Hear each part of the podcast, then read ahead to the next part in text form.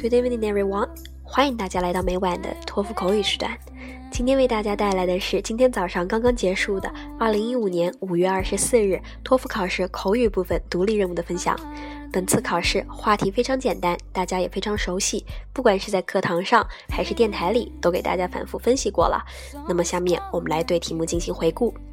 Test One 是关于一个志愿者经历的描述。If you were to become a volunteer at the school or in the community, and what kind of volunteer work would you like to do and why?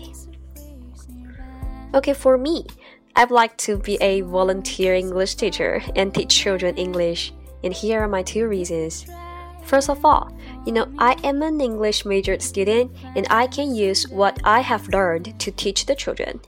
For example, I can spend my spare time to correct their grammar mistakes, to enlarge their vocabulary base, and I can also bring some of my foreign friends to teach them the standard pronunciation and intonation. I think it is a great thing to convert what I have learned into the practice. Secondly, I can also make friends with young people because children always have creativity and imaginations which can make me, you know, inspired and can give me a young state of mind. Okay, test 2.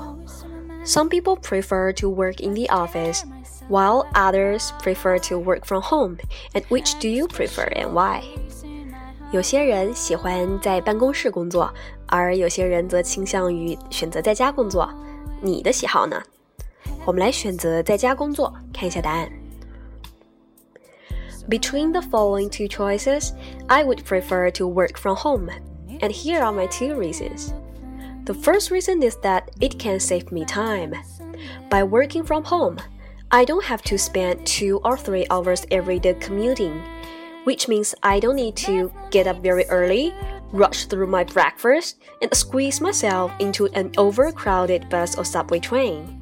It feels like, you know, I'll have two or three hours extra time every day, all to myself, and which I could spend on my working assignments like making the financial report or the presentation of the new product, or maybe on other places such as jogging or reading novels or something like that.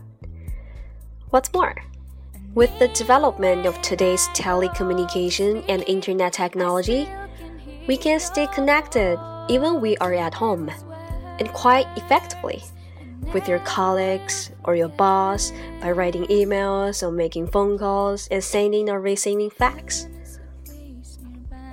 好了。今天的分享就到这儿，希望小伙伴们能够从中获得一定的启发和帮助。我们下次再见。